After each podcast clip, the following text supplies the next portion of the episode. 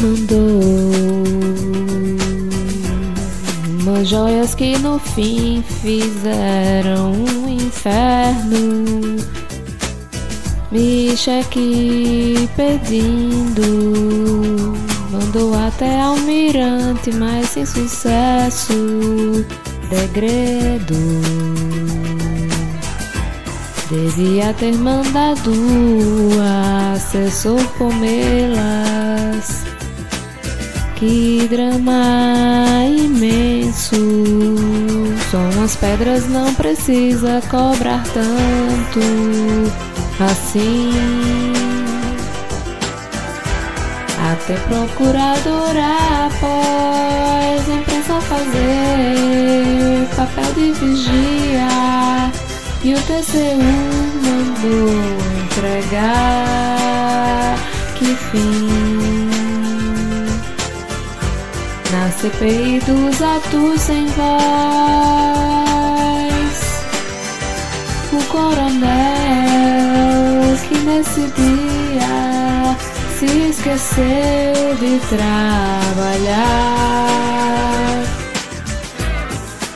MPT, meu filho, fez um acordo com escravista que é um assinte. A BIM foi muito indecente, vigiando a esquerda pelo celular da gente. Será que virão os nudes que tirei aquele dia? E de vigia em vigia, melhor manda carta de bom dia para a filha. Pra evitar que espione até vovós. Precisa fazer papel de vigia. E o TCU mandou entregar. Que fim. Na CPI dos atos sem vozes.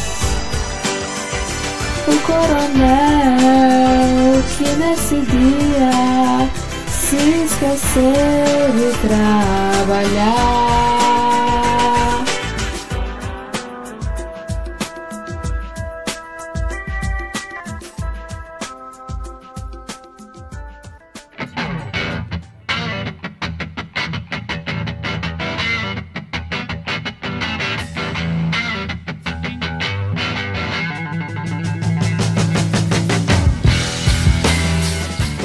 Cidadão e cidadã! Tudo bem? Eu sou Vitor Souza, falando diretamente do dia 16 de março de 2023. Está começando mais um episódio do Midcast Política no ano em que esperamos ser o melhor da nossa jovem democracia. Aqui nós debatemos os fatos que ocorreram na última semana e que influenciaram no cenário da política nacional com muita informação, esperança e bom humor na medida do possível. Hoje vai ter um item a mais nesse conjunto de coisas aqui que formam o Midcast Política. E hoje aqui comigo temos ela que está completamente recuperada do carnaval, Thaís Kisuki. Tudo bem, Thaís? Olá, como é bom estar de volta. É engraçado você falando isso, parece até que eu tava no carnaval até essa semana, né? Mas não, gente, eu tava estudando, que eu quero voltar a ser estudante agora que o preço das bolsas aumentou. Thaís, oficialmente hoje, nesse episódio, acabam as referências carnavalescas com você aqui na entrada do Midcast, prometo. E seguindo aqui ano a nossa apresentação, seguindo aqui a nossa apresentação, você não vai acreditar, ouvinte, porque hoje temos a volta de Ad Ferrer. Tudo bem, Ad? É, galera, voltei. Agora também para ver se o pessoal para de me mandar DM no Instagram. O Ad, quando você vai voltar a gravar o Midcast? O Ad, que saudade de te ouvir no Midcast. Inclusive, nesse momento, eu acabo de receber, sem brincadeira,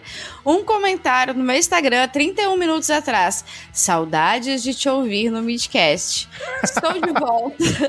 Por favor, parem. Comentem enquanto eu sou bonita também. Faz bem pro meu ego. Eu tô de volta. Adi, e onde que os ouvintes podem te ler também agora? Agora eu tô no BuzzFeed também, falando desde o novo álbum da Miley Cyrus, que tá muito bom, e é a minha dica cultural de hoje para mais tarde, quanto também a BIM e os vigiados da BIM, que agora pode ser lido como os vigiados do Exército, que é o grande plot deste ano que estamos descobrindo. Exatamente, Ad. E completando nosso quarteto de hoje, diretamente do podcast Astro Brasilis e junto com seus oráculos aqui no Midcast Política, temos a participação de Juliana Melo. Tudo bem, Juliana? Tudo ótimo. E vocês? Obrigada do convite. Amei, amei, amei. Eu adoro porque é o primeiro podcast que eu participo e eu sou Sério? fã de vocês. É o primeiro que eu sou convidada. Olha só, cara, que honra pra gente aqui. É. Aliás, o, o, Rodrigo, ele é um ótimo anfitrião, porque ele convidou você e não veio participar da gravação. Maravilhoso, ele, maravilhoso. Ele me acusou Mas, tá vendo, semana pelo passada. Pelo menos eu tirei ad do. Eu tirei ad do, do hiato. Da geladeira, né? do hiato, é verdade. É verdade. Então, hoje estamos aqui no quarteto para poder debater esses belos assuntos que temos essa semana. Lembrando que se você quiser mandar uma mensagem mensagem para o Midcast, nós estamos no Twitter com o perfil arroba podcastmid. Eu sou arroba Taisukisuki em quase todas as redes sociais. É, ad underline news, quase todas as redes sociais também. No Twitter eu sou Juliana Melo, com dois L's, mas prefiro que todos sigam arroba Astrobrasilis em todas as redes sociais.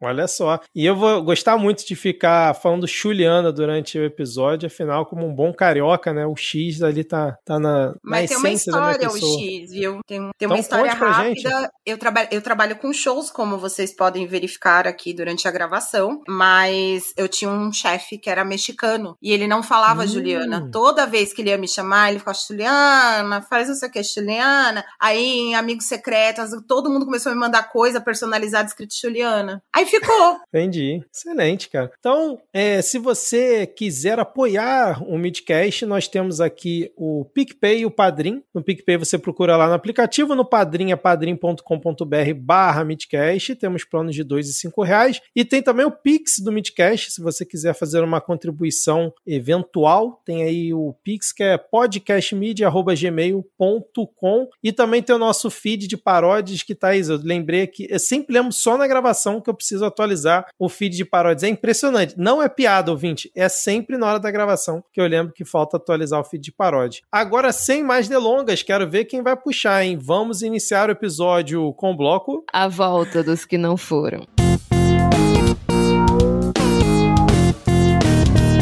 Começamos então esse nosso episódio, bloco único de novo aqui, tá? Não vamos ter divisão de bloco não, fica mais fácil na edição também, e eu esqueci de dividir também aqui na pauta. Então a gente começa com uma atualização de notícias passadas, que é o nosso maravilhoso caso das joias de Michele, da propina de joias, das joias de Bolsonaro. A gente não sabe ainda, né, tá? Essa confusão toda. Mas o brioso almirante Bento Albuquerque foi lá na Polícia Federal, deu o seu depoimento sobre o caso e eu achei maravilhoso aqui, porque ele disse que não foi informado que os pacotes com joias eram presentes para Michele e Bolsonaro, só que quando ele estava lá na porcaria da alfândega, ele falou que as joias eram para Michele. E agora no depoimento ele simplesmente falou que as joias não eram da Michele e eu achei maravilhoso porque ele falou que claramente era um presente de Estado. Então, se era um presente de Estado, por que, que ele não preencheu a porcaria do formulário que tinha lá para dizer que era para incorporar a um acervo público, coisa que ele não fez. Eu queria saber de vocês o que, vocês acharam desse depoimento aí do, do Bento Albuquerque, não sei se vocês viram, se vocês acharam fofo ele dizer agora que, na verdade, não sabia se era para Michele, se era para o Bolsonaro. Eu acho que, para acima de tudo, o Bento Albuquerque é um péssimo amigo, porque quando você vai cometer um crime de passar na alfândega com joias não declaradas, você não joga o nome da esposa do seu amigo assim. É entendeu? verdade. Né? Péssimo amigo, ele realmente é um desgraçado. Eu lamento dizer isso, mas não contem nenhum segredo para esse menino, porque ele não sabe ser um amigo. Isso diz muito sobre o caráter de uma pessoa. Outra, ele mudou essa, essa versão dele já umas quatro vezes, né? E deve mudar a quinta, pelo que eu entendi, né? Deve ter aí o, o, o próximo devaneio de Bento Albuquerque, né? Se a gente quer tentar, pelo menos, se salvar nessa, nessa questão toda, você pelo menos pegue uma história e siga com ela, cara. Porque mudar quatro vezes é muito ruim. Muito ruim. Ele tá muito mal assessorado também, porque, ô louco, se eu fosse advogada dele, eu já teria saído na terceira vez que ele mudasse. Porque, meu Deus. A capacidade cognitiva do, do almirante, né? Vamos lembrar que ele é almirante, não pode esquecer que ele é almirante, gente, da reserva, mas é. Eu gosto da capacidade cognitiva, porque eu que sou eu, que sou uma pessoa comum, não sou ninguém na fila do pão, né? Não preciso de nenhuma carta, inclusive de tarô, para saber que quando você para ali na Polícia Federal, na, na, na Receita, ali no, no, Nada a Declarar em Voo Internacional, se você for pego na. Aliás, eu já fui pega um milhão de vezes, né, tirada da fila. É, eu falo que é um Com sorteio joias? de uma pessoa só. É sempre comigo. Mas joias que somavam 30 milhões de reais foram pegas com a podcaster Juliana Não, eu fui. Uma vez eu fui parada com, com a banda aqui, porque o cara passou no Nada a Declarar, e é, saindo, acho que do Chile pra cá, era uma coisa assim, e ele passou com, com frutas, frutas, dentro da mala, o, o esperto, aí ele ficou retido. Então, desde então, ou seja, desde 2009, 2010, eu sei que tem, não tem só câmera ali, é gravado áudio. E o áudio foi. Gente, o áudio tá em todos os lugares, não tá tão é, é, é, você aumentar, botar um filtro, você ouve tudo que o Almirante tá falando, porque um primeiro da carteira, ó, o Almirante tá vindo aí, né? E o Bento Albuquerque, né? O ministro, aliás, o ministro tá vindo aí, o Bento Albuquerque ainda mete um, ó, porque isso aí vai dar problema. Ele, ele ainda ameaça. Se vocês pararem pra, pra relembrar o áudio dele dando a carteirada ali, ele ameaça, isso vai dar problema, né? Uma, ele fala muito casualmente,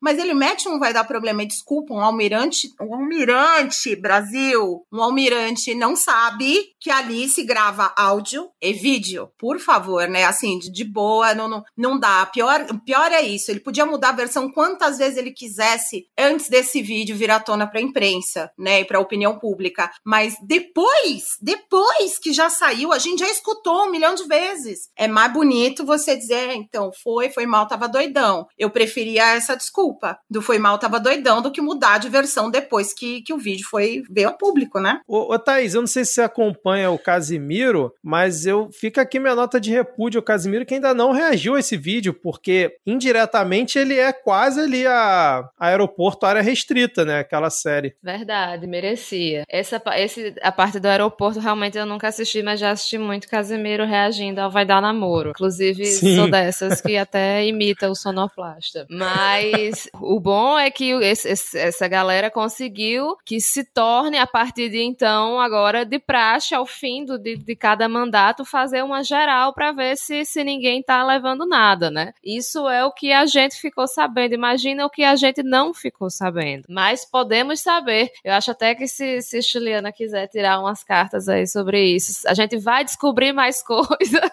ou não. Ele ah, botou mais é coisa agora, no bolso. Eu uso o fofoqueiro ou não, porque ah. Pode deixar, já vou até, eu não sei se tem a SMR aqui na gravação, deu embaralhando as cartas. Mas a escutar. a já sabe que eu tenho um baralho que eu chamo de baralho cuzão, que é um que fala tudo, ó. Vou puxar aqui.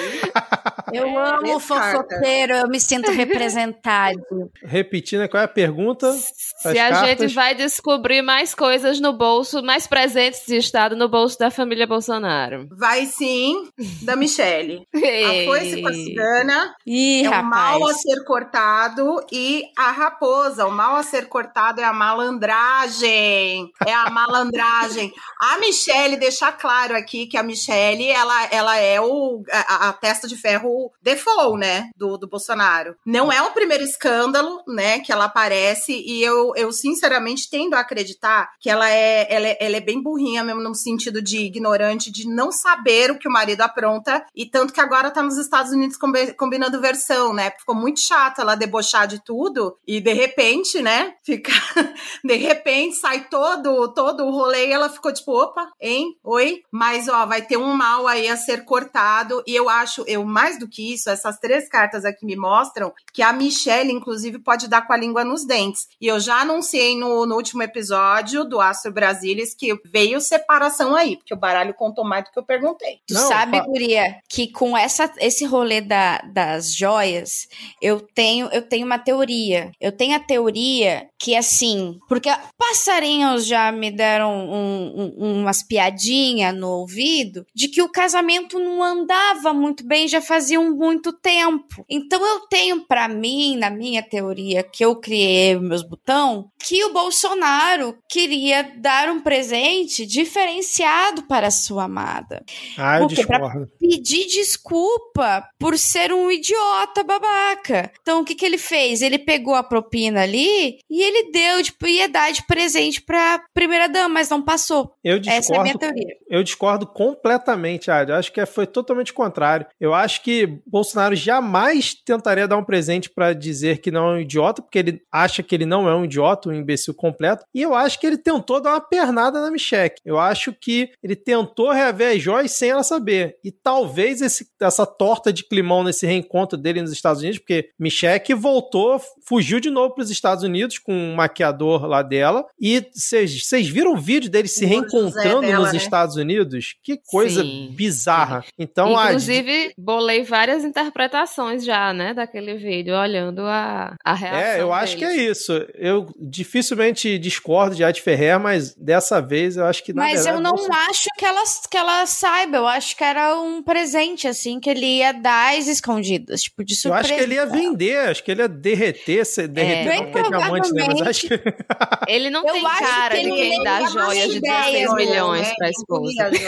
É, não tem cara de que tá joia de 16 milhões, não mesmo. Quantos imóveis ele ia comprar é um com essa joia? ariano, tá, hum. gente? Os dois são de Ares, do primeiro decanato. Ali é fogo com fogo, é teimosia com teimosia. Eu tenho certeza que chegou lá nos Estados Unidos, eu vou falar, a mulher de Ares, é, é, ela sempre manda e o homem de Ares obedece. Então eu tenho para mim de que ele tomou um esporro, porque não vamos esquecer também do outro escândalo envolvendo Dona Michele, né, o último mais recente, que foram as pataquadas no Palácio da Alvorada, as carpas, as moedinhas na fonte, a briga com, com Jair Renan, a briga que ela fez o Carluxo chorar. Então, assim, sabemos que Michele não é uma Ariana fácil. A Ariana do primeiro decanato é a pior espécie. Eu falo porque eu também sou do primeiro decanato. Gente, o, o vinho, o vinho, o negócio do vinho que o Bolsonaro queria dar de presente, sei lá pra quem, e ela proibiu a galera de entrar no, na adega. Que se dane, aqui quem manda sou eu. E aí os caras dizendo, tipo, presidente, infelizmente eu não posso abrir a adega pra você.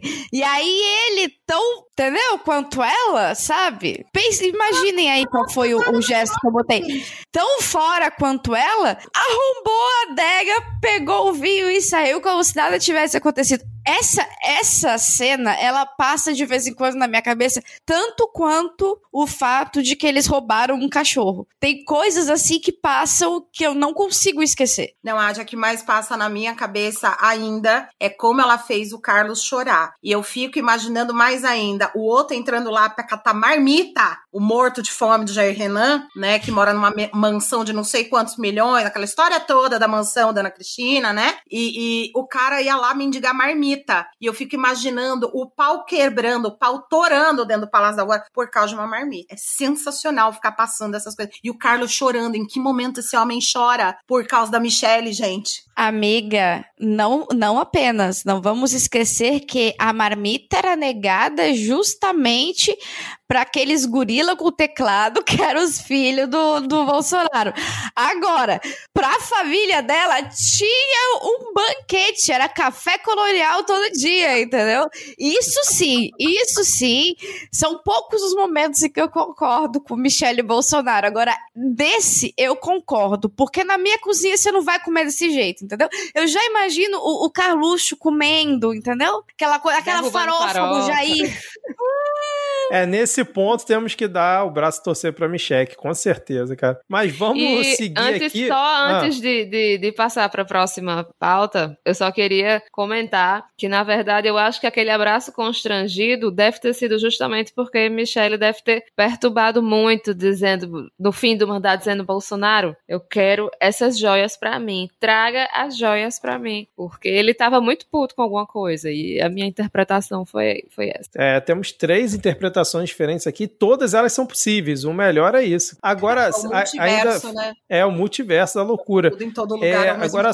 É, só completando aqui essa, esse caso, né? Foi designado para apurar esse caso das joias uma procuradora que é casada com um vereador bolsonarista. Isso ficou muito evidente. E aí estão dizendo que talvez ela não assuma a investigação. Eu procurei uma atualização desse caso e não achei até o momento. Então, por enquanto, a última notícia é essa. E ontem o TCU, aí você nesse momento faz uma pausa e escuta a vinheta do Medo e Delírio com o Diego falando teu cu. Então, ele determinou ontem que o Bolsonaro entregue aquele segundo pacote de itens que a gente já falou aqui nos episódios anteriores, que ele surrupiou ali no final do mandato, levou como um presente pessoal para ele. Tinha o ministro, acho que é o Nardes, ele tinha decidido: não, o Bolsonaro pode ficar aí, pode ficar como depositário das joias, só que o plenário do TCU ontem decidiu que ele tem que devolver e o Bolsonaro disse que vai devolver. Parece que ele tem cinco dias, se eu não estou enganado, para devolver. Ele disse: não, não, vou devolver, tá de boa, tá tranquilo. Vamos ver se realmente isso vai acontecer. Mas eu queria saber de vocês, para a gente fechar esse tópico, quem merece o troféu fragmentado desse início de ano? Se é Marcos Duval e Bento Albuquerque, por tantas versões que cada um fez aí em casos completamente diferentes. A gente já, já esqueceu do Marcos Duval, mas ainda teve isso esse ano, né? O Marcos Duval ele foi mais performático, né? Ele foi atrás da mídia. Eu acho que ele merece esse troféu porque ele se esforçou mais. O Bento tentou fazer assim, um pouco na surdina. É, para mim foi tudo em todo lugar ao mesmo tempo mesmo, com Marcos Duval. Ficou muito desaplaudido Bento Albuquerque, porque as versões foram muito conflitantes, principalmente por isso que eu falei do, do, do fato dele ter mudado de versão depois do vídeo virar público. Então acho que Marcos Duval super merece, não só por essa ação performática, viu, Thaís? Mas também por ele ter elaborado, né? Eu tenho sempre uma sensação de que ele elaborou um grande roteiro, ele conversou com o roteirista do país, acharam que estava muito pouco movimentada a situação situação do Brasil. E, né, tipo, não, imagina, autogolpista de 8 de janeiro já foi, tá muito, né? Vamos fazer outra coisa. E é interessante que, da mesma forma que ele apareceu e ganhou muita, muito destaque né, na imprensa naquela semana, é, ele também sumiu. E um adendo: a moça, o, o Vitor, é, como é que chama? A, a subprocuradora, né? Isso, é. Ela foi transferida para Osasco, né? Até onde eu saiba, ela foi transferida para Osasco. E aí eu não sei se ela vai mesmo assumir a investigação, porque eu acho que tem uma questão aí de jurisdição agora, né? Porque ela, o caso aconteceu em Guarulhos. Parece que ela tinha pedido a transferência antes do, do caso surgir, e aí no meio do caminho ela foi sorteada, se eu não me engano, ou nomeada para investigação, né? Tem toda a parafernália do, do marido ser bolsominion, mas é isso, eu acho que talvez aí a gente tenha que esperar as cenas dos próximos capítulos por conta dessa história da transferência dela, se eles não vão acabar acabar designando outra pessoa. É, ela tá de férias agora, e aí quando ela voltar das férias, provavelmente ela já vai direto para Osasco. Ah, maravilha então. E você, Adi, quem você acha que merece o troféu fragmentado nesse início de ano? Marcos Duval ou Pento Albuquerque? Eu acho que o, o troféu fragmentado, ele não apenas ele é um prêmio que ele, ele extrapola um pouquinho a questão da fragmentação de identidade identidades e versões, né? Ele também avalia o tamanho da burrice. Então, dessa vez, eu vou ter que votar no Beto simplesmente porque extremamente burro, extremamente sem noção. E, assim, parabéns eu acho que, que merece pra caramba. Esse é um bom ponto a ser observado, Adi. A, a questão da burrice realmente é um fator que conta muito pro troféu fragmentado. Eu vou acompanhar a Juliana e a Thaís e vou. Não, eu vou acompanhar a de Ferreira, quer ficar empatado. Eu voto em Bento Albuquerque e depois a gente volta para atualizar essa votação aí do troféu fragmentado, se é que vão surgir novos candidatos ao longo do ano, né? Ah, Bom, vão. Esse é o primeiro ano sem Bolsonaro, é agora que a gente começa a entregar os prêmios dos mais burros dos últimos cinco anos. Porque a gente pode ter uma certeza nessa vida, né, da morte, que esse ano vão aparecer mais fragmentados. É, isso é verdade. Bom, vamos seguir então aqui com mais uma atualização de notícias passadas. Vamos falar novamente sobre os atos golpistas do 8 de janeiro, pois o Xandão determinou o retorno imediato de Ibanez Rocha ao cargo de governador do Distrito Federal. Uma pena não termos hoje Tupá ou Ana Raíssa para vermos alegria em vossos rostos, rostos, eu não sei como é que se fala o plural de rosto, por causa da volta de Ibanez Rocha ao cargo de governador do DF. Inclusive, o ministro que não esquece de ninguém, que é o Flávio Dino, disse que foi uma boa decisão do Alexandre de Moraes, porque realmente não havia nenhuma prova contra o Ibanez. Então, Ibanez Rocha de volta ao governo do DF. E ainda falando sobre os atos golpistas, e aí eu puxo para vocês, que a gente teve uma situação aqui sensacional. A gente teve o Anderson Torres dizendo que não vai depor na CPI dos atos antidemocráticos. Eu não sei se a gente comentou aqui, mas a Câmara do DF instaurou uma CPI dos atos antidemocráticos, então já está recebendo várias pessoas para prestarem depoimento. O Anderson Torres disse que não vai. O coronel, deixa eu pegar o nome do coronel aqui, cadê? Jorge. Coronel Jorge Eduardo Na Naime, que chefiava o departamento operacional da corporação no 8 de janeiro, né, lá do DF. Ele foi hoje na CPI, ele tinha recebido uma autorização do Xandão para ficar em silêncio durante o depoimento, mas hoje ele, ele deu um relato assim sensacional do que ele presenciou no acampamento golpista em Brasília. Eu vou colocar o áudio porque senão vai ter ouvinte que, que pode achar que eu tô mentindo sobre o título é, da, da, reportagem do que ele falou. Então, vou colocar aí o áudio de um trecho de depoimento do Coronel Naime hoje na CPI dos atos antidemocráticos. Eu tive algumas vezes no acampamento, conversei com algumas pessoas, escutei assim relatos que eu falei assim, cara, não é, não é possível que essa pessoa está me falando isso. Eu teve um que me abordou um dia lá que ele falou para mim que ele era um extraterrestre, que ele estava ali infiltrado e que assim que o exército tomasse, os extraterrestres iam ajudar o exército a tomar o poder. Eu acho que cabe destacar também que, da época desses acampamentos, eu cheguei a noticiar um grande trabalho de jornalismo investigativo. Qual foi um caso de um adultério, né, no acampamento no QG, uh, numa cidade do interior de Minas Gerais, onde um casal de pastor, pastor e a pastora, pastor e a pastora, perdão o, o barulho no fundo, ouvintes, mas é que meu filho resolveu dar o, o ar da graça, né, amor? Mas, enfim, o pastor traiu a pastora. Ah, Bernardo, aí tá de sacanagem. O pastor, o pastor traiu a pastora com outro varão. E isso foi motivo de risadas, piadas, entre outras coisas.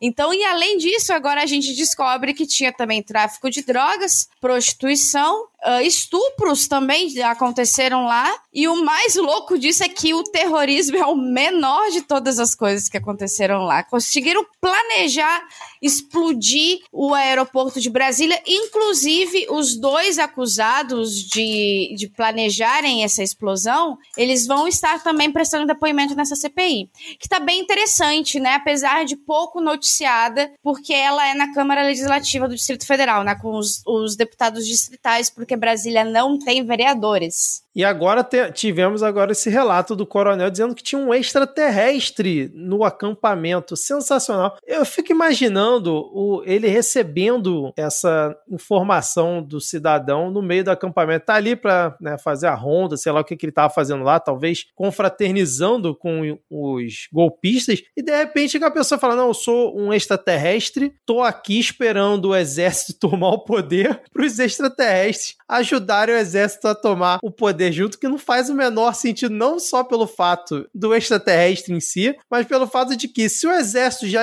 teria tomado poder, para que, que os extraterrestres vão ajudar eles a tomarem o poder? Cara, Parece aquele cara da vírgula do medo e delírio, aquele a máfia chinesa. Exatamente, cara. Eu esqueci o nome dele, mas ele é aqui do Rio. Vou até procurar a aqui. A máfia chinesa. Tem até o samba enredo, né? Olha, gente, eu é tava com tem... saudade de CPI, viu? Vou falar que tava morrendo de saudade de CPI. É, para quem não sabe, a Adi, a Adi já me conhece há mais tempo, acho que eu já falei isso pra Adi, é, mas eu tenho uma coisa com CPI. Desde os anos 90 eu acompanho CPIs. Rapidinho, CPIs King Size. King Size de isso, Niterói e a máfia chinesa. das barcas, das barcas. As barcas têm muito a melhorar. É... E eu tava, eu tava com saudade. Eu gosto muito, eu acompanho desde o fim dos anos 90 a CPI. Eu não posso ver uma CPI, eu sou, eu sou beata de CPI, né? Eu sou cadela de CPI. A CPI da Covid, gente, era. E assim, no trabalho, em qualquer lugar que eu vá, as pessoas já sabem disso e perguntam pra mim, Juliana, me conta, aqui, a quantas anda a CPI do. Insira aqui o nome de uma CPI. E eu acompanho todas. E hoje, para mim, foi um dia muito feliz quando eu acompanhei esse depoimento do, do coronel, né, do ex-comandante da PM do DF. É, eu gostei que ele, uma hora ele fala muito honestamente ali, tipo, nossa, gente, parecia uma seita. E eu também sou uma pessoa que gosta muito de estudar, né, comportamento narcisista, é, seitas e cultos. Eu devoro tudo que existe também, gente. Se quiserem uma lista de seita e culto, eu sei todas. Várias, parece que o Bolsonaro se inspirou, né? Acho até que precisa de uma desprogramação mental nesse país, coletiva, né? Por causa de fake news, essas coisas todas. Mas o que eu só queria fazer um adendo aqui, né? Um comentário adicional ao que a Adi passou, é que a bancada evangélica nessa CPI tá, tá difícil e o relator é um ex-tenente, né? Um subtenente, se eu não me engano, da Polícia Militar. Então, assim, é, vai dar pizza, né? Sabor que eles quiserem ali, porque hoje teve o pastor lá do PP que fez questão de, né, esbravejar ali aos quatro cantos, aos quatro ventos, é, que o Lula foi omisso, é, ele, ele falou nominalmente do Flávio Dino, né, acusou o Flávio Dino de omissão, e teve também a outra deputada pastora que falou que as pessoas ali eram inocentes. Aliás, esse pastor disse que teve irmãos que estavam no acampamento, foram presos e agora foram soltos. Então ele, ao mesmo tempo que ele dizia que ele era contra o acampamento, ele fala na inocência das pessoas que estavam no acampamento e faz assim, gente, olha, isso aqui, é, é, aquilo ali é um hospício fechado, tá? Eu tenho certeza que se as pessoas realmente acompanharem, gente, tem no YouTube, ouvinte, tem no YouTube, as sessões é, passam ao vivo no YouTube. Eu vou fazer o possível também para ir passando, jogando os links dos depoimentos pra galera ver ao vivo, que assim, vai concorrer com a da Covid em termos de hospício é, em locais fechados da, da parte do legislativo desse país. Porque, olha, é, hoje foi. Pode falar palavrão, gente? Claro. Que hoje foi puta que pariu atrás de meu cu, cara. Que olha, nossa, cara, foi um atrás do outro. Mas é isso, gente. Eu tô apostando muito nessa CPI como meu novo entretenimento, porque eu não estou vendo BBB. Então, eu tô muito feliz de, de ter de novo uma CPI para chamar de minha. E é isso, gente. Acompanhem, cara. Porque a CPI é o ápice da fofoca. É o ápice do quebra-pau. Você nunca sabe quando vai rolar um esteja preso. Assistam que você nunca sabe. Hoje, inclusive, teve lanche de metro com o suco de laranja quente, que o, o, o, o presidente da CPI fez questão de comprar só pra mesa e pro depoente. Os demais membros da comissão ficaram sem comer. É, é eu assisti até o show do intervalo. CPI é um negócio maravilhoso, gente. Vocês perdem quando vocês não veem CPI. Vai comentar alguma coisa, Thaís? Não, só que a gente finalmente descobriu quem foi que, que sugeriu esse negócio de ficar usando celular para conversar com alienígenas, né? É era é verdade, o alienígena... era o próprio era o próprio extraterrestre infiltrado, né? Exato. Por favor, contatem a minha família. Me esqueceram aqui. ET, telefone, casa.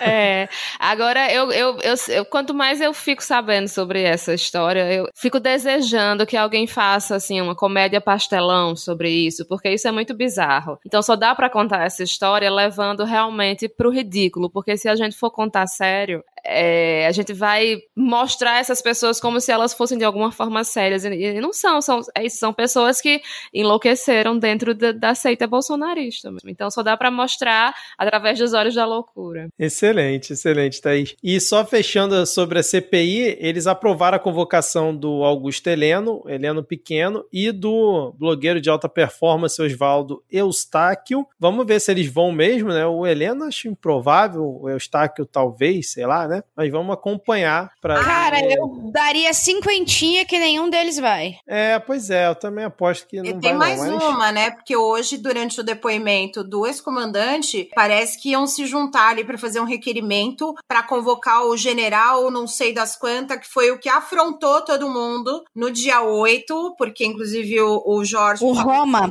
É, o Roma, general Roma, porque disse que uma hora ali, ah, olha para trás, né? Ele olhou para trás, o exército estava todo mundo montadinho ali, protegendo o acampamento na frente do QG, e ele foi peitado ali. Ah, é, teve um momento ótimo também, não sei se vocês viram, do ex-comandante muito chateado, magoado. Eu achei que ele ia chorar, porque ele disse que ele foi maltratado, assediado moralmente pelo interventor, né, o Capelli. Ele disse que ele foi um estúpido, foi um grosso, né? Ele tava ferido, machucado, ele quase deu a vida pela pátria ali naquele dia. E o Capelli maltratou muito ele a hora que ele chegou. Então, assim, ele reclamou de assédio moral do Capelli, né, no final das contas. É isso. Tadinho, né? Estamos todos aqui com pena desse O jurídico coitado. me impede de formular um comentário, mas eu gostaria Exato. de dizer que eu tinha um bem bom para esse momento. Vamos falar então, Ad Ferrer, da sua terra, o Rio Grande do Sul, que nós tivemos o, aquele caso, me faltam até adjetivos, aquele caso não só criminoso, mas asqueroso,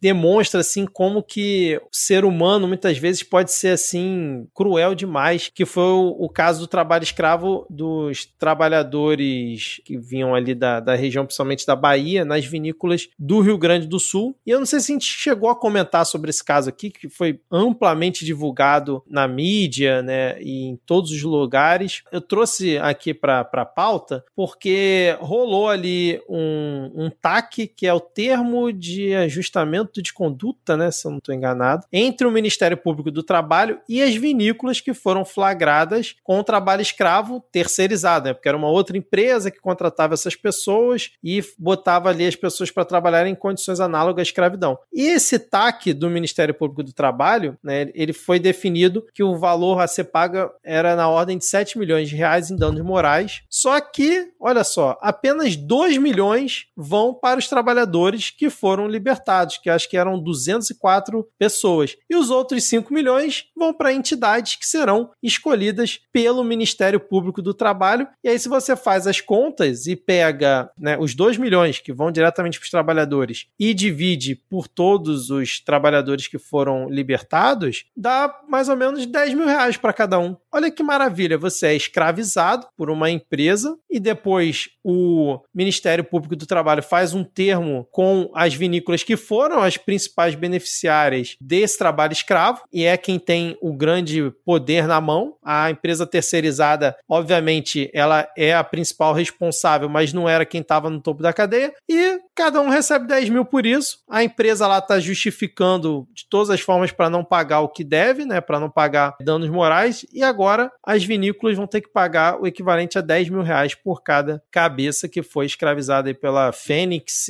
alguma coisa, já esqueci o nome, da maldita da empresa. O que, que vocês acharam desse andamento desse caso? Eu não, eu não sei quantos anos eles chegaram a, a trabalhar nesse lugar, mas é, isso que eles vão receber não pagaria nenhum ano de trabalho, né, nesses, nesses lugares. E eu acho muito, eu vou usar a palavra engraçado, mas não é engraçado. É o oposto disso. Que, tipo, ao invés de do dinheiro ir para as pessoas diretamente lesadas, né, e que foram submetidas a trabalho análogo à escravidão, vão é, para entidades escolhidas pelo MPT. Então, assim, eu não tenho dúvida que devem existir entidades que, que necessitem de, de dinheiro para custear suas ações, mas quem necessita mais do que pessoas que foram tra tratadas em condições desumanas, né, de trabalho análogo à escravidão. Então, assim, é inacreditável esse tipo de conduta. E no final desse, desse tweet, né, o, o Fábio, ele até fala, né, será que se os, os membros do, do Ministério Público fossem, fossem submetidos a isso, eles aceitariam 10 mil reais de, de danos morais? Olha, tem também a coisa do... Ah, eu, eu falo um pouco, gente, porque minha avó, né, a família da minha avó, ela vem do Sul, né, ela migrou, imigrou para o país, ainda ser guerra, e minha avó trabalhou junto com as irmãs em situação análoga à escravidão em plantação de algodão no Rio Grande do Sul. E toda vez que ela contava isso antes do Alzheimer, que hoje ela, ela, ela tem Alzheimer, né? Mas quando ela era lúcida, ela contando as histórias era algo assim, era de partir o coração, né? Porque ela tinha seis anos, cinco anos, seis anos de idade quando ela era submetida a 14, 15 horas de trabalho Meu por Deus. dia numa plantação de algodão. Então, assim, é, e olha que minha avó é branca, branca, polonesa, né? Imigrante polonês, não sei se vocês sabem, né? né? Tem uma cultura aí, é, os, os, meus ancestrais e os outros descendentes de poloneses que me desculpem, mas existe uma cultura ali meio por dentro que é bem racista, bem xenofóbica, bem homofóbica, inclusive. E só que assim, é, é, é a minha avó, quando ela me contava o que ela vivia com as irmãs ali, elas num cômodo moravam a seis, né? Mais o pai e a mãe. E toda vez que ela não podia trabalhar, porque às vezes ela, ela contava que ela desmaiava, né? O pai dela batia nela, né? O meu bisavô. Ele, ele acabava agredindo ela fisicamente, agredia qualquer uma das filhas que não estivessem com disposição de trabalhar. Tipo, menstruação, dor de cabeça, falta de, de nutrição, porque elas passavam fome ali, né? Situação análoga à escravidão é basicamente escravidão, né, gente? Você come o que te dão, você fa... né? E eu achei curioso só o, o, o fato de que agora que existe fiscalização, né, de janeiro para cá, não é só o caso das vinícolas, né? A gente já viu essa semana pipocarem outros casos de fiscalização culminaram também é, em resgate de trabalhadores situa em situação análoga à escravidão, né? Então, um caso muito sério. E a parte da vingança é que nos aplicativos de bebida, pelo menos aqui em São Paulo, os vinhos dessas marcas estão por 30 conto. Tá em promoção. Exatamente. E quero deixar claro também que nessa semana a gente teve muitos outros casos de igualmente assim, não tão absurdos com 200 pessoas escravizadas, mas a gente teve casos absurdos também. Em Uruguaiana, que é aqui no Rio Grande do Sul, com a fronteira com, com a Argentina, a gente teve mais de 50 pessoas resgatadas, né? A gente teve também uma, uma fábrica de açúcar, né? Em Minas Gerais, se não me engano, também teve resgate de pessoas escravizadas. De um lado, por um lado, é bom porque a gente está vendo agora uh, uma ação maior, muito mais efetiva contra pessoas que escravizam outras em 2023 né?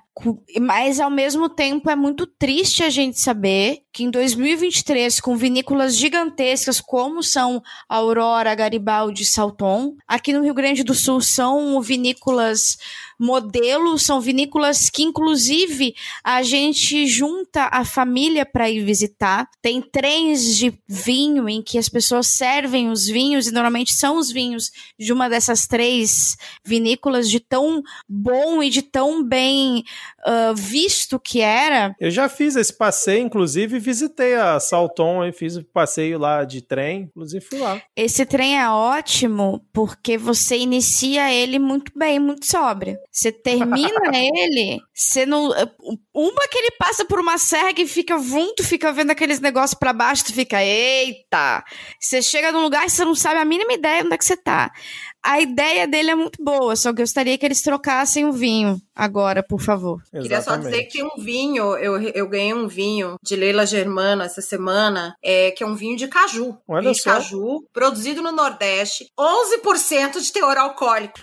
11% de teor alcoólico neste vinho. E vou, digo mais, cheiro de álcool Zulu? Sim, tem, mas o gosto é sensacional. Então, assim, querem substituir, é inclusive mais barato, tá? Chama-se Ceará o vinho. Eu faço essa publi, se não puder, vocês cortam a publi, mas assim, gostei e recomendo. Dá pra ficar bebaço com uma garrafa e não é caro. Aqui a única publi que a gente permite é o sangue de boi. Leila Germano que nunca mandou um vinho para os integrantes do Midcast. Fica aqui a denúncia, hein? Nota de é, Ô, Thaís, Oi. Thaís, se alguém quiser, por acaso, beber um bom vinho e ler um bom livro, onde que essa pessoa pode comprar um bom livro? Ah, pode ir na Miramar Livros. Inclusive, tem um. Para quem for aqui da cidade, tem um jardim maravilhoso aqui para você sentar e ler o seu livro. Mas, para quem não for, é só entrar no site miramarlivros.com.br e escolher o melhor livro para acompanhar o seu vinho. Olha aí, que gancho maravilhoso. Que público. A gente tem que fazer mais isso, Thaís, aqui no, no Midcast. Obrigada, obrigada.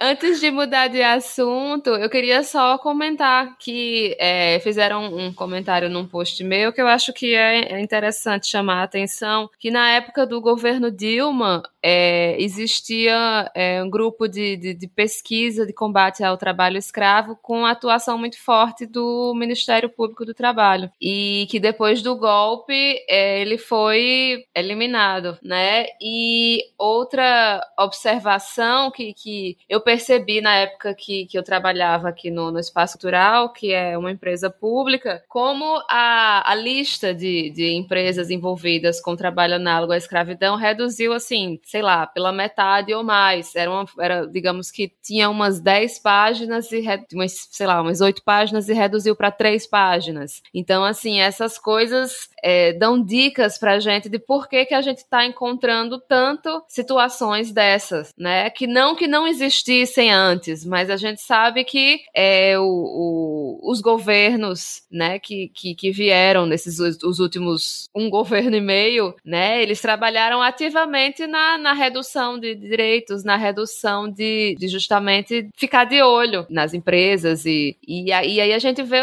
os resultados são esses, né? A gente vê que, que explodiu e a gente tá vendo um atrás do outro e, e ficando cada vez mais enojado com, com essas coisas, né? Porque, enfim, a gente comemora e é, a, o fim da escravidão no Brasil e tal, mas ela nunca foi embora, né? A gente, nos hábitos da nossa população, a escravidão nunca acabou no Brasil. Exatamente. E isso me remete ao ano de 2019, quando o Rodrigo, principalmente, falava aqui no início do Midcast que o sonho de Paulo Guedes Bolsonaro, principalmente Paulo Guedes, era a volta da escravidão no Brasil. Eu ficava assim, nossa, o Rodrigo exagera às vezes, pô, que isso? E realmente, assim, ao longo do tempo foi se mostrando que ele estava completamente correto e a gente, infelizmente, está vendo esses casos pipocarem cada vez mais. Mas vamos seguir aqui é, com o nosso episódio. Com certeza esse tema vai voltar aqui outras vezes. Mas saiu aqui na coluna painel da Folha de São Paulo uma nota rápida aqui, porque a cara de pau não tem limite. A defesa de Jair Bolsonaro quer usar a live que a Janja fez, que foi muito comentada aqui no episódio passado, no processo que ele enfrenta no TSE sobre sobre aquela live que ele fez, né, aquela, aquele evento que ele fez, aquela reunião com os embaixadores estrangeiros. Então eles estão querendo usar como argumento que já que a, a Janja fez uma live ali na estrutura da TV Brasil e tudo mais, então tá de boa o Bolsonaro ter feito aquela reunião com os embaixadores para atacar as urnas eletrônicas. Assim, é um, uma cara de pau que realmente é, é invejável. Eu continuo me surpreendendo com os argumentos que essas pessoas conseguem utilizar é, porque não tem nada a ver uma coisa com a outra,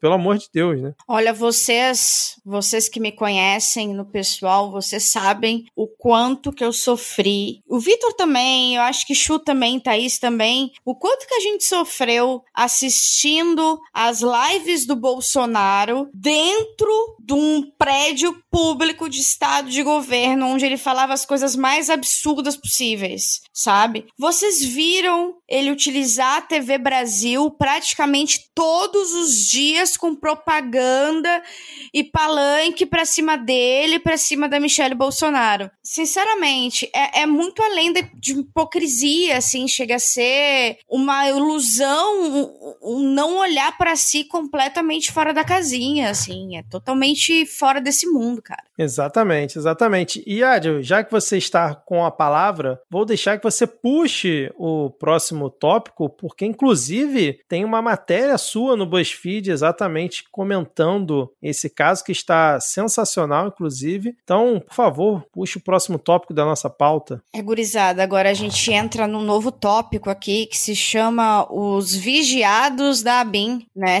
Quem é você nos vigiados da ABIN? Uma lista de 10 mil pessoas, aparentemente. Bom, no início da semana surgiu aí a notícia pelo Globo que a BIM, durante o governo Bolsonaro, que vale lembrar, estava sobre a alçada do Portanto, pelos militares, pela alçada também de, de seu general Heleno, Etchegoyen, etc., estava localizando pessoas, monitorando os passos de pessoas através de um software da empresa Cognite ou Verint, né, que são da, todas, da, todas são o mesmo conglomerado de, de empresas. O nome dessa dessa ferramenta se chama First, First Mile, né? E ela permitia a BIM monitorar entre 10 mil proprietários de telefones celulares a cada 12 meses. O First Mile, na verdade, ele é um software que ele engloba alguns outros tipos de sensores, né? Que é o, o sensor, por exemplo, G12, que é um dos sensores mais absurdos que a gente conseguiu achar assim dentro da dentro da nossa pesquisa que eu fiz junto com a Ananias. E na verdade, eu quero deixar essa parte da pesquisa muito mais para ele. Eu apenas fui juntando as peças do, de uma pesquisa muito boa que ele já vinha fazendo. O Ananias é uma pessoa que vocês não conhecem, devem conhecer a partir de agora. Bom, a partir disso a gente foi pesquisar sobre essa empresa, né? Quais, qual era a empresa, o que, que era esse software, o que, que a gente poderia trazer de novo em relação a isso. E a gente descobriu que a Verint ela tem outros, outras problemáticas e ela já foi acusada de vigiar pessoas para governos ditatoriais. Um exemplo que a gente citou, mas a gente pode citar aqui outros exemplos, tá? A gente citou o exemplo do Azerbaijão e da Indonésia, que usaram essa ferramenta para procurar tendências sexuais no Facebook e principalmente no Facebook e em outras redes sociais mais abertas para perseguir pessoas LGBTQIA+. Então, por exemplo, você ia ali e você postava, sei lá, um, uma música da Beyoncé, você poderia ser vigiado porque, porra, pode ser que você seja viado, entendeu? Era, o negócio era nesse nesse nível. A gente também tem, citou outro exemplo de Mianmar, que foi o, o golpe militar que aconteceu no ano passado. Não sei se vocês lembram disso, também foi uma das notícias, uma das coberturas que eu fiz no ano passado. Ah, a Cognite assinou, o, venceu uma licitação e assinou um contrato com o governo de Mianmar, um, com o exército de Mianmar, um mês antes do, do golpe militar. E durante todo o ano passado, os militantes pró-democracia vêm denunciando e vêm sendo perseguidos por esse sistema da Cognite barra Verint, né? Aqui no Brasil, essa empresa é a Santec, ela é representada pela Santec e ela também já teve escândalos de espionagem aqui no Brasil, que foi o caso em Florianópolis, com vendas de informações secretas de, de decisões judiciais e investigações policiais dentro do, do MPF também, em Santa Catarina, e também envolvendo o Helder Barbalho, governador do Pará com um equipamento de, de espionagem, que também é da mesma empresa. Quando a gente foi vasculhar todos os, os contratos que tem com diversos governos, a gente achou vários contratos e dispensas de licitação direto com o Exército, não apenas com a BIM e o GSI, mas com o Exército e o Ministério da Justiça, alguns meses antes do Jair Bolsonaro tomar posse como presidente da República. A partir daí, a gente foi vendo a ampliação desse sistema até a compra de sensores, que é esse sensor GI2, que é o mais preocupante, que é o que o Globo uh, vinha, vinha tocando o que, que ele tem de preocupante? E eu vou abrir o documento da própria empresa, tá? Eu posso localizar de forma aproximada, tá? Pessoas através do, do sinal do celular. Eu posso também extrair dados do telefone celular de forma remota. Eu posso escutar, ler, editar e redirecionar tanto ligações quanto ligações que vêm para você, quanto ligações que esse alvo está fazendo e também mensagens de texto. Eu posso também ativar o microfone desse celular à distância. Né? A preocupação que se tem é que esses, esses sistemas uh, da, da Cognite eles possam ter sido usados aqui também de uma forma errada, que é a denúncia que o pessoal da BIM lançou para o Globo. O que a gente traz são documentos que provam que a Cognite também tem relação com outras partes do governo federal, inclusive com o Exército.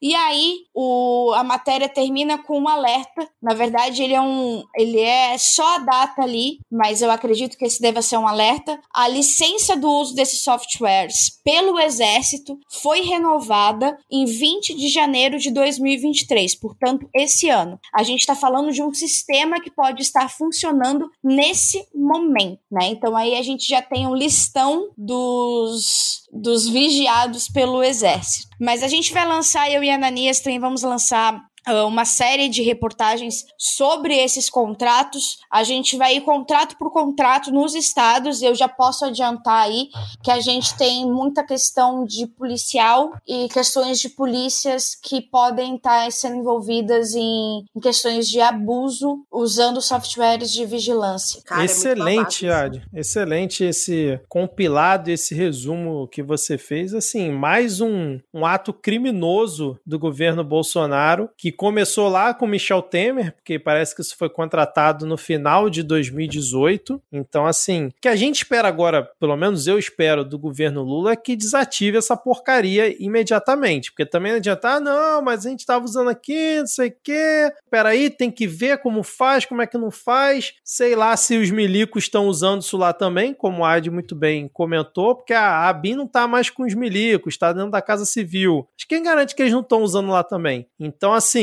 eu acho o que. O contrato com a ABIN, ele finalizou em 2021, mas uma coincidência de datas. É também no final de novembro que o Exército passa a atualizar esse sistema de forma quase sistemática, porque o contrato com a Verint, com o Exército, foi assinado em 2012. Foi assinado Olha em 2012. Aí. Mas ele só teve, só foi ter, ele teve uma atualização em 2014 e uma atualização em 2015. Mas eles só foram atualizar, e digamos assim, de seis em seis meses, praticamente, a partir de 2018. Eu queria saber como que é que esse povo do Exército, não sabe é, é padronizar uma planilha de Excel com os calibres das armas que existem no país, né, que eles são obrigados a, a, a fiscalizar, né, e ficar de olho nesse registro, dão conta desses dados, né, quer dizer, cada um tem o Bannon que merece, e a gente achando, né, ah, de que era o Starlink era um problema ali, a Starlink do, do dono, do, eu não gosto de falar o nome do dele. Musk, também, do Elon Musk. É, é, ou o software, o Pegasus, né, que Carluxo foi lá fora, né, também para negociar, quer dizer, a, a gente que preocupado com, com, com satélite de Starlink, com Pegasus, olha o que há de cavou, né, e pelo que é que assim, mais, né.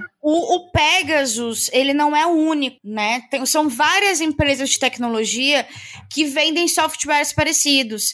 E a gente achou um documento de 2022 que prova que, dizendo da parte de tecnologia de Florianópolis, tá? Associação Tecnológica de Florianópolis, uma coisa assim, de Santa Catarina, que diz ali para dispensa, que é a, a desculpa da dispensa de licitação para tanto para a BIM quanto para o Exército, é que não há nenhum software parecido dentro do país. Ou seja, a gente teria somente o First Mile e o WebInt, que também é do Cognite e faz parte também do First Mile. É tudo um grande. Eles, eles, esses softwares eles são vendidos em pacotes, eles não são vendidos separados. Então, normalmente você tem um, você deve ter o outro, né? Como é o caso do First Mile, que vem integrado o sensor G1, 2. Eu acho que o jeito é a gente torcer para eles serem serem tão incompetentes com as nossas informações pessoais quanto eles são para catalogarem armas. É, é uma pena ver mais essa exposição, né? Que a gente já sabe que é, os nossos dados já, já virou, né? Tá, já tá aí na, na praça. Qualquer um tem, tem acesso às nossas informações. Infelizmente, o nosso país. É, não, não, na verdade, isso é algo global. Mas aqui a gente não vê nada no sentido de, de, de uma mudança de legislação para proteger um pouco mais os nossos dados mas isso aí é algo além ainda, muito mais sério, né? É, o governo ativamente é, espionando a população. E eu acho que a gente vai ter que voltar a escrever carta, né? O problema é que não tem mais moeda de um centavo pra gente mandar carta social. Fechou então esse tópico? Podemos seguir só fazendo uma nota aqui ainda em relação a esse caso que o Ramagem, que era quem chefiava a BIM na época do Bolsonaro, ele fez um tweet dizendo dizendo que vai processar o Globo, né, por conta dessa reportagem, mas ao mesmo tempo ele admitiu que não, ele usou sim, ele usou o programa, já estava lá. Segundo ele, ele botou ali umas regulou a utilização, mas usou, que era justamente o que a reportagem do Globo dizia, que eles usaram para monitorar. Mas ele mesmo assim vai processar o Globo, tipo assim, ó, não pode falar que eu espionei sendo que eu estava espionando, porque, pô, pega mal, né? Então, ele disse que vai processar o Globo pela reportagem por dizer o que realmente ele fez, que depois ele confessou. Mas, será que ele pode ser investigado?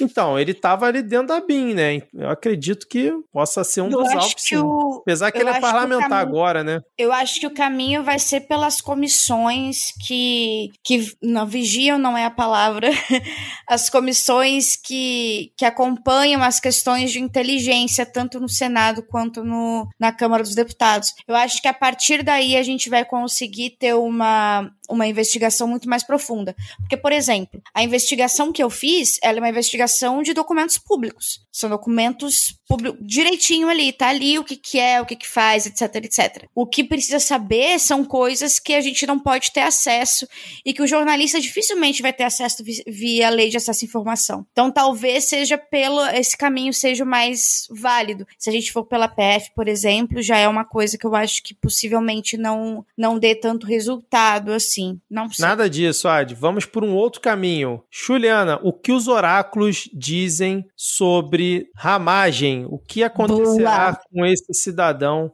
depois Ai, dessa vocês revelação? então, porque a gente usou o baralho cuzão, vocês querem que eu continue nele ou vocês Sempre. preferem? tem tudo a ver com ele. ou dos anjos? Não, cuzão tem tudo a ver com ramagem, então acho né? que é perfeito. Então vamos lá, deixa eu tirar aqui, tirar três cartinhas, então vamos ver. Eu tô fazendo assim para não demorar muito para embaralhar. A chave, temos um segredo, temos um segredo. Os livros, temos um segredo que será conhecido em breve. Olha aí. O seu ramagem mais uma. O caixão. Opa!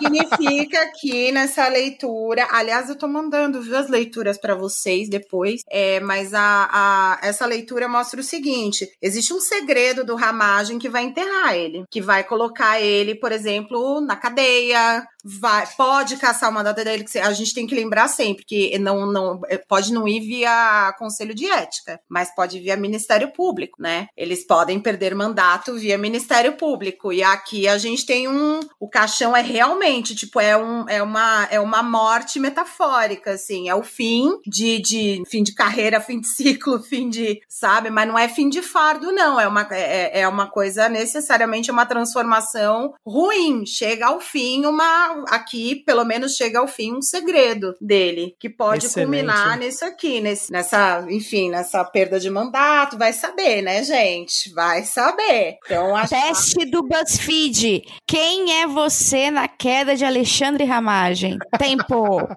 A chave, o caixão, os livros.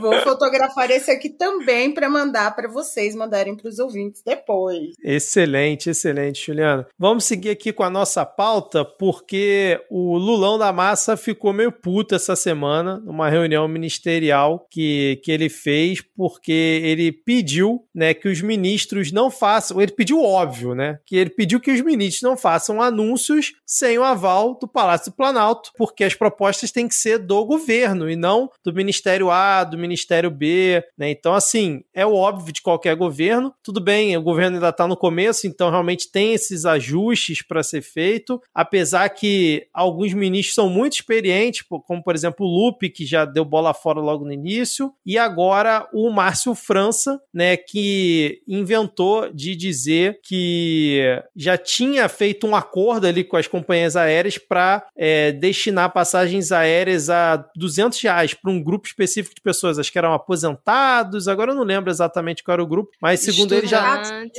estudantes, é, que, isso, que já estava tudo certo, só que ele simplesmente esqueceu de combinar com todo mundo. Esqueceu de combinar com o Ministério da Fazenda, com o Ministério do Planejamento, com o Palácio Planalto, com a Casa Civil, não combinou com ninguém. Aí o Lula. Pô, já né, tava fico... procurando passagem, bicho. Que droga. Vai ser agora que eu vou voltar a viajar. Aliás, ironicamente, no dia que saiu essa notícia, entrei aqui no, no, no meu e-mail, né? Uma das companhias aéreas que o Márcio França disse que já tinham topado estavam é, mandando promoção de passagens a 240 reais. Olha aí, ó. Eu recebi. Eu, de tu recebeu é a mesma, né? nunca, né? Então. Nunca tem saindo daqui de João Pessoa. Eu fico puta. Eu não sei nem porque que eu ainda recebo nenhum, essas amiga. nunca tem saindo de lugar. Agora, eu adorei como o Márcio França fez egípcia, né? Porque Sim, ele depois é. virou e falou: não, ele tá Tá certíssimo, presidente. É, pois é. Não, porque o Lula incorporou o Lula do Velho Testamento para dizer o óbvio, repito aqui para dizer o óbvio, que ele diz o seguinte, ó: é importante que nenhum ministro, nenhuma ministra anuncie publicamente qualquer política pública sem ter sido acordado com a Casa Civil. Quem é que é quem consegue fazer que a proposta seja do governo? Todas as propostas de ministros deverão ser transformadas em propostas de governo. Por isso é importante que toda e qualquer posição, qualquer genialidade que alguém possa ter, é importante que antes de anunciar, faça uma reunião com a Casa Civil para que a Casa Civil discuta com a presidência para que a gente possa chamar o autor da genialidade e a gente então anunciar publicamente como se fosse uma coisa do governo que esteja de acordo com os outros ministros, fazenda, planejamento. Ele usar o termo genialidade claramente de deboche que você via na, na expressão dele, ele tentando manter a seriedade, porque ele estava numa reunião ministerial, mas devia estar tá putaço por dentro e ele usa esse termo que realmente foi o deboche assim na medida para a situação que realmente, porra, você anuncia uma medida como essa e como outras, né? Seja lá qual, qual outra fosse, que tem um impacto absurdo, como teve, por exemplo, agora a secretaria lá dentro do, do Ministério da Fazenda anunciando o aumento, né, do, do ju, minto, a redução dos juros do crédito consignado e inclusive vários bancos já estão anunciando que vão parar de ofertar o crédito consignado e, e os caras anunciaram, decidiram sem ter combinado com o Ministério da Fazenda. Parece que o Ministério da, da Fazenda não tinha voto suficiente no conselho lá que definiu isso para poder barrar esse, essa decisão. Então, assim, coisas que realmente precisam ser ajustadas não podem ser divulgadas assim de qualquer jeito, né? Agora, sabe uma coisa que me irrita, de verdade? Nós passamos quatro anos no, no na, né, da gestão anterior é, vendo esse tipo de coisa acontecer, né? E muito pior, porque ali a gente tinha um presidente que eh, tem uma, né, tem a, a educação de, enfim, né,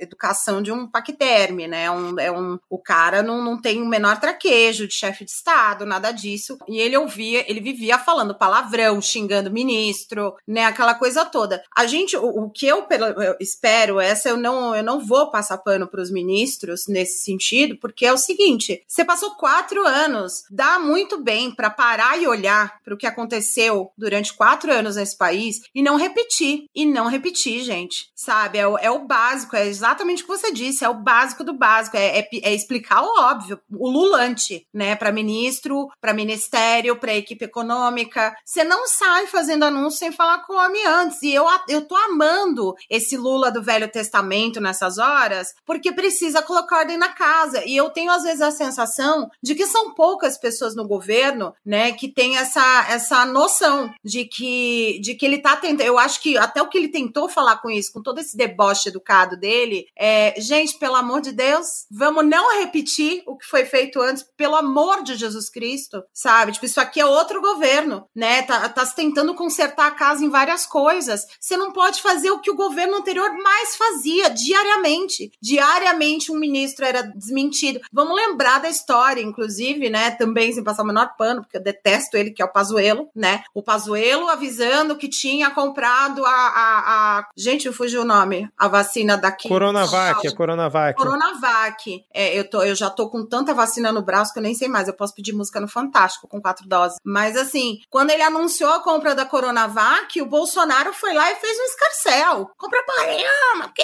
isso, que aquilo.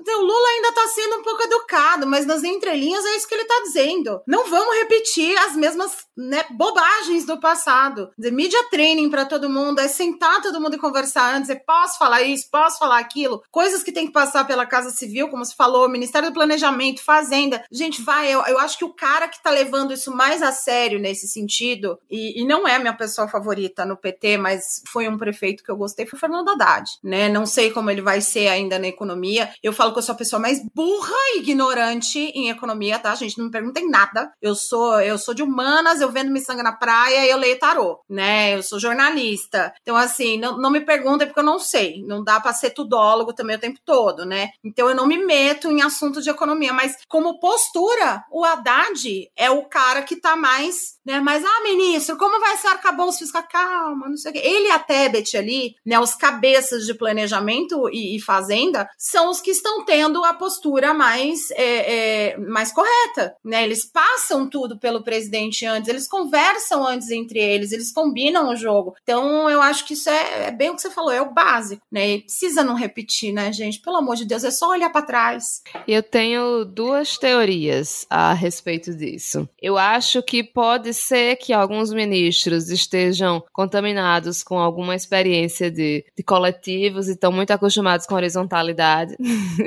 e aí eles esquecem que existe uma hierarquia no governo. Ou é gente querendo aparecer, né? Talvez seja isso, né? Aí, ai, vou anunciar uma coisa aqui. E certíssimo, Lula, do, do Antigo Testamento, porque, de fato, é, tem que realmente segurar, porque senão vira bagunça, né? E é tudo que, que, que os inimigos querem é achar alguma coisinha assim pra pegar no pé do governo Lula, né? Então ele sabe que ele não, não foi pode. O que venderam vacilar. pra gente, né? Não foi o que venderam pra gente, né? Pra esse mandato. É, exatamente. Falando em tiro no pé, não sei se vocês acompanharam, eu não acompanhei, por isso que eu vou perguntar aqui: qual foi essa do rolê do Flávio Dino, que tá todo mundo comentando? Eu não acompanhei. Vocês viram isso? Do Complexo da Maré? Isso, é. Parece que ele foi visitar o Complexo da Maré, acho que foi ontem, né? ele foi visitar o Complexo da Maré e Dudu Bananinha, Dudu Bananinha usou a plenária ali, usou o púlpito para falar groselha, tomou um fecho, tomou um fecho espetacular. Esqueci o nome do deputado, eu gosto dele. Glauber Braga. Glauber Braga. Isso, Glauber. Ele é emo, ele gosta é da femo. Parece, Flávio Dino foi visitar o Complexo da Maré, a comunidade dominada pelo tráfico de drogas mais bem armada do Rio de Janeiro, Tony, com dois carros. Ele chegou, ele chegou ali, prezado Abílio, com dois carrinhos. Ou seja, tá tudo armado já com tráfico de drogas. Galera do CPX tá, ó, pode chegar que tá na boa. E será que ele vai lá pedir o recadastramento das armas do vagabundo? Não. Ele vai lá dar a segurança. Uh, deputado Glauber Braga, um minuto no microfone de aparte. Engraçado, presidente, que é o deputado Eduardo Bolsonaro sempre sempre que tem a oportunidade, tenta criminalizar alguma comunidade do Rio de Janeiro. Só que a maior apreensão de armas e de fuzis foram feitas a partir da pista de onde? Do condomínio do pai dele. A grande apreensão de cocaína estava onde? No avião do pai dele. Ora, ora, ora. Tá querendo enganar a quem? Ele está aqui no plenário, então ele tem que responder o seguinte: já devolveu o colar já devolveu o relógio e os outros itens de 400 mil reais que o seu pai levou para casa, porque isso, deputado Eduardo Bolsonaro, é corrupção. Vocês têm que responder exatamente por isso. Devolva aquilo que levaram. Flávio Dino, eu tô, eu tô é, aliás, é uma das contas no Twitter que eu mais gosto dos ministros, que o Flávio Dino não perde a piada, ele nunca perde a piada, ele ironizou super, foi genial a forma como ele ironizou a, a fala do, do, do Bananinha, porque imediatamente o, o ministro passou a ser atacado, né, por, pela horda bolsonarista ali, a galera de Chernobyl, e ele postou a foto da reunião que ele fez é, no complexo e falou, né, falou-se do CPX de novo, voltou essa história do que CPX, é, é cansativo, mas foi isso que aconteceu. E seguindo aqui com a nossa pauta, nosso penúltimo tópico, que a gente teve a instalação das comissões da Câmara, dos deputados, que era um assunto que a gente estava aguardando aqui, a gente já tinha comentado em um outro momento, e o PT acabou ficando né, com a presidência do colegiado mais importante, que é a CCJ, que estava na mão de Bia Kisses na última legislatura e agora será presidida por Rui Costa, do PT. O, outra comissão comissão também importante que ficou com o PT foi a de Finanças e Tributação, que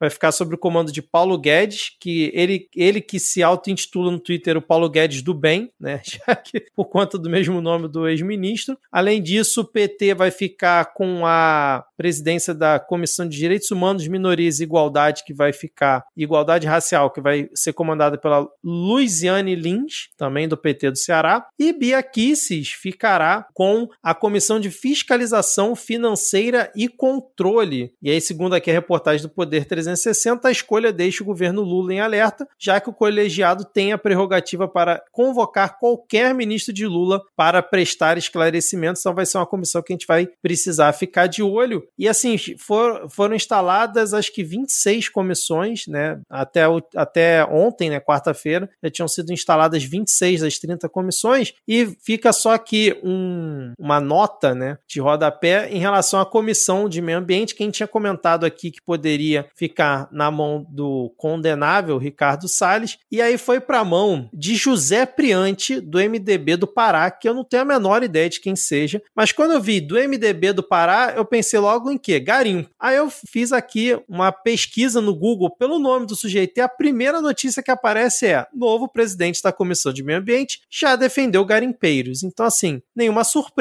mas talvez não seja tão ruim quanto o Ricardo Salles na presidência. Não sei se vocês acompanharam essa instalação, outras comissões importantes, se querem comentar alguma coisa sobre isso. Quer dizer que o Valdemar bateu o pau na mesa tanto pela Biaquices na CCJ de novo, né? É, gostei muito do vai ter não, vai não, vai não.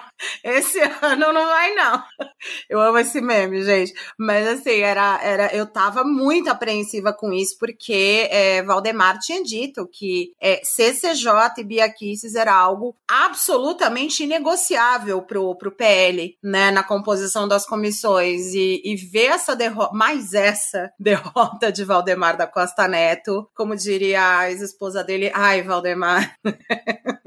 ai, Valdemar, eu tô adorando. Algum comentário, Thaís e Adi? Eu só queria comentar sobre a Comissão da Amazônia dos Povos Originários e tradicionais, que é, apesar de ser obviamente diferente e ter questões diferentes do meio ambiente, é aquela coisa assim de que pelo menos a gente não perdeu tudo nesse nesse meio assim, nesse nesse lugar. Então, que ficou com a Célia Chacriabá do pessoal de Minas Gerais. Então, assim, por mais que nós provavelmente nós estamos com um defensor do, do garimpo legal na comissão do meio ambiente, o que é péssimo, mas pelo menos a gente tem essa outra comissão aí que, que querendo ou não, é, vai facilitar e ajudar um pouco, pelo menos, nessa, nessa questão, né, da, da Amazônia e dos povos originários. É capaz de fazer um contrapeso, né, Thaís? Porque se algo sai de uma comissão ali deste MDBista é, defensor de garimpo, né, que possa prejudicar, a gente tem uma outra comissão com uma grande liderança pessoal para fazer ali um contraponto, para tentar frear alguma coisa via ação dela, né? Porque até, inclusive, é bom lembrar, né? Essas comissões, de certa forma, elas se conversam e são interligadas, né? É, então, às vezes, um mesmo assunto vai passar por mais de uma comissão. Então, isso é isso foi muito importante, realmente. É, exatamente. E sempre lembrando que a CCJ, que vai ser presidida pelo Rui Falcão, é a principal comissão, que é por ela que passam os principais projetos que vão ser analisados, se ele é realmente constitucional ou não, e onde tem aquele debate anterior, quer dizer, às vezes o, o Arthur Lira atropela isso, mas onde geralmente tem um debate anterior à ida do, dos principais projetos a, ao plenário. E só fechando, tô vendo aqui que a comissão do esporte ficou com Luiz Lima, não sei se vocês estão lembrando do nome, Luiz Lima é aquele ex-nadador, que inclusive cheguei a torcer por ele em torneios, ele representando o Brasil, mas que é bolsonarista até o último fio de cabelo, um reaça maldito, tá aí na comissão do esporte, né, presidindo, e o Sanderson, que é essa figura também deplorável da terra aí de Arte Ferrer, é o presidente da Comissão de Segurança Pública e Combate ao Crime Organizado. A gente com certeza vai voltar a falar sobre isso aqui nos próximos episódios. Vamos agora para nosso último tópico, Thaís Kisuki, principalmente Thaís Kisuki, muito pedido aqui pelos ouvintes. Opa. Hoje não temos a nossa outra especialista aqui nesse quadro, que é a Ana Raíssa, mas temos que a Thaís Kisuki com participação de Adi Ferrer e Juliana, que com certeza vai ter que ver aqui o que o oráculo nos diz sobre Rosângela Moro, a Conja. Estamos novamente aqui de volta com o Momento Conja. Por que, Thaís Kisuki? Porque temos o Momento Conja. Eu coloquei aqui na pauta e também está na descrição deste episódio. Dois momentos da Conja na Câmara dos Deputados. Em um nós temos ela ali numa uma comissão, né, que ela estava participando, uma reunião ali, não sei. Ela tá ali cercada no ambiente, estava fazendo algum pronunciamento, sem o Marreco por perto e ela tá falando e sorrindo ao mesmo tempo. Você vê no semblante, o semblante, né, tranquilo dela. E num outro momento, ela tá junto com outras mulheres ali na Câmara dos Deputados, parece ser do gabinete dela, em que o Marreco tá no recinto, não do lado dela, tirando a foto que foi publicada depois, mas tu vê que ela já tá meio assim, com aquele sorriso, já, já deu uma diminuída no sorriso, por né, o Marreco já tá ali no mesmo ambiente, uma coisa meio desagradável. Eu queria saber o que que Thaís pode analisar aqui para os ouvintes que tanto pedem a volta aqui do Momento Conja. Eu acho incrível como o sorriso dessa mulher desaparece perto do marido. Tipo, na outra foto, ela não, não tá a pessoa mais sorridente do mundo na comissão, mas na, na reunião da, da bancada. Mas, assim, na, nessa foto com o Sérgio Moro, você vê mesmo assim, tipo, o bicho deve ter enchido o saco pra tirar a foto, deve ter sido daqueles que fica falando, ai, Rô, fica aí no meio. Pronto, agora não sei quem ainda fica não sei aonde. A mãozinha não, tá, faz tá isso. Direito. Rô, rô. Ué. Pois é. Então, assim, é, isso deve ter sido no mesmo dia, porque ela tá com a mesma roupinha. E é verdade. Eu, eu, eu ia chutar aqui ao redor dela nessa reunião da bancada, mas é, é a reunião do partido dela, né? Do União Brasil. Porque eu ia chutar que era do Partido da Mulher Brasileira, que deve ter ainda Sim. menos mulheres do que o União Brasil. E eu achei curioso que Caco Antibes está ali atrás dela, na, na mesinha de trás. Caraca, igualzinho, cara, igualzinho. e ela não tá com o sapatinho de croissant dessa vez, né? Ela tá ali com, com um sapatinho normal, uma, é, um é saltinho, um sapatinho. Mas, ó, Pera, o gabinete mas o que é um dela... sapato de croissant? Me explica isso. Imagina um croissant, uma pessoa vestindo um sapato em formato de croissant. É um sapato que a, a Conge usou em diversas, diversos momentos aqui que a gente é, reparou nesse, nesse detalhe. Mas olha só, o gabinete dela, pelo menos, ó, tem várias mulheres compondo o gabinete. Não sei se é exclusivo, né? Mas tem, tem muitas mulheres. Pelo menos a Conja tá aí tendo sororidade, né? Nesse assunto, pelo menos. Né? Mas mais algum comentário aí sobre o momento Conja? A de Ferrer, ela tá numa animação com esse momento aqui que você, ouvinte, você não tá vendo, porque o podcast não tem imagem, mas a de Ferrer, ela está completamente assim, cara, o que, que vocês estão falando aí de Rosângela Moro, pelo amor de Deus? Vocês têm que ter uma ideia, ouvinte, que a de Ferrer, em dias normais, dorme nove, no máximo da noite. Então, são, ó, são 5 para as 11. Eu tô caindo de sono. mais algum comentário, então, sobre o momento Conja, Thaís? Mais alguma análise? Acho que fecha por aqui, né? Eu procurei outras coisas é. da Conja, mas por enquanto é só isso, sem novidade. É, essas, tá essas fotos são normais. Nenhum, né? É o que, Juliana?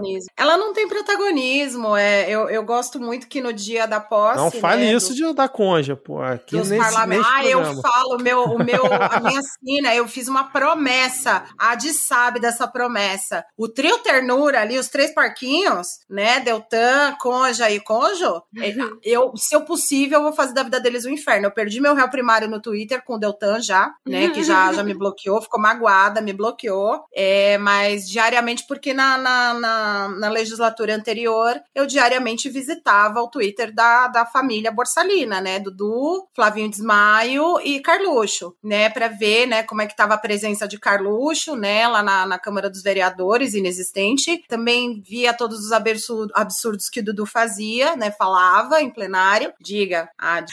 Breaking news! MC Guimê e Cara de Sapato são expulsos do BBB 23 Eita, após que que houve? abusarem de mexicana. Sério, eu não vi nada, não acompanhei nada disso. Caramba. Acabou nesse momento agora, ao vivo. De te amo Cara, espanhola pra mexicana. A mexicana, tá vendo? Gente, mas eles abusaram. Caraca, eu não vi isso. Meu Deus. É, um é, ficou passando a mão nos peitos, na bunda dela, e o outro beijou na força, segurando ela pra beijar. Que isso, Foi cara. muito chato, as marcas se pronunciaram. Eu não tô acompanhando esse Big Brother, porque eu já acompanhei o suficiente no Big 21. Eu fui ADM de participante. Então Meu eu tô Deus. há dois anos. É, eu tô há dois anos em abstinência, inclusive porque minha participante saiu há três dias da final, né? Então, assim, é, a coitada da Poca achou que ia embora rápido, ela ficou. E foi o, BBB, foi o BBB mais longo, porque entrou a pandemia. Sim. E aí a Globo estendeu o Big Brother, né? E assim, não acabava nunca. Eu dormia uma hora por dia, gente. É, é, é desumano, como diria o Lula, é desumano, sabe? Você ser ADM de participante. Então, assim, não consigo imaginar como tá a cabeça dos ADMs de sapato e guimê, foi, foi feio, né? Foi feio. Mas o, o Guimê, a, a Lecha tava elogiando então, ele, né? Pois Dois é, dias pode atrás, rolar até divórcio depois dessa, porque ela tirou até o nome dele do, do perfil e tudo.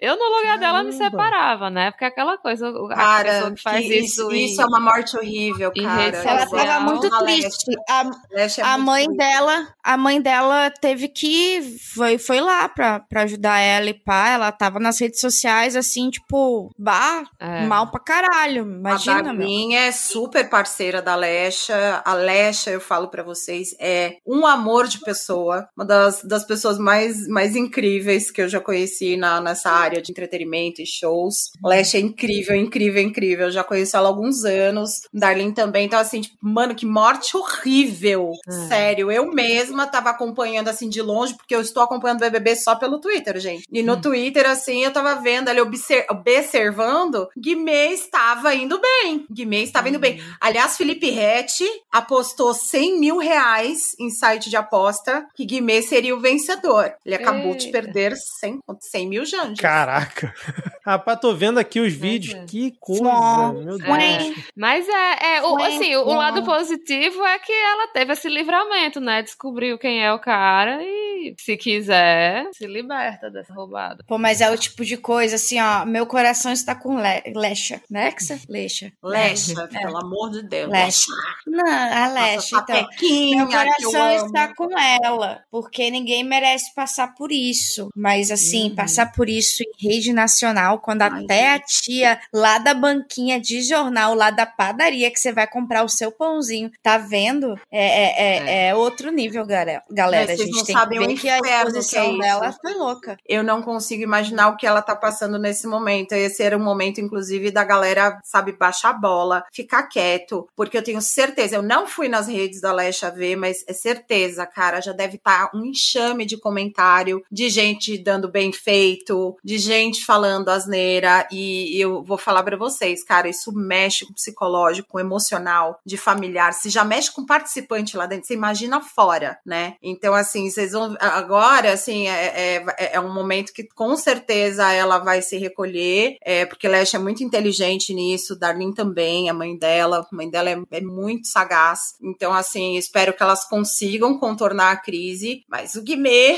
Guimê Esse aí vai ter muito problema, muito problema mesmo. Mais uma vez, homem fazendo merda em rede nacional, né, cara? E não seja essa pessoa que vá na rede social da Leste ou de qualquer outra pessoa para falar bem feito e tal, no momento que a pessoa tá em fragilidade. Por favor, né? Não seja essa pessoa. Gente, também não assistam o, o vídeo em que eles saem e a. Como é que é o nome da menina mexicana que eu esqueci? Dânia. Dânia. Ela começa a se culpar muito. Oh, meu Só Deus. que assim, eu vou, eu vou botar um, vou botar um, um, um, um pouquinho do áudio para vocês ouvirem, ó. Porque tá, tá triste, assim. Pode pegar uma água. E a gente nunca vai saber o que é aquilo, velho. Talvez está de volta. Não, não vai, acho que não. Ai, meu Deus. Eu não dije nada. Sapato. Sim, sim. Guimê. Sí, el flow y zapato también, sí. Eu pensei que você ninguém não sabe Quando vocês beijaram, foi água como? pra mami, só mami. Pero yo nunca, yo nunca, nunca, nunca dije como... No. Hey, no, zapato... Não, não, não tem culpa. Não eres tu culpa. Não eres.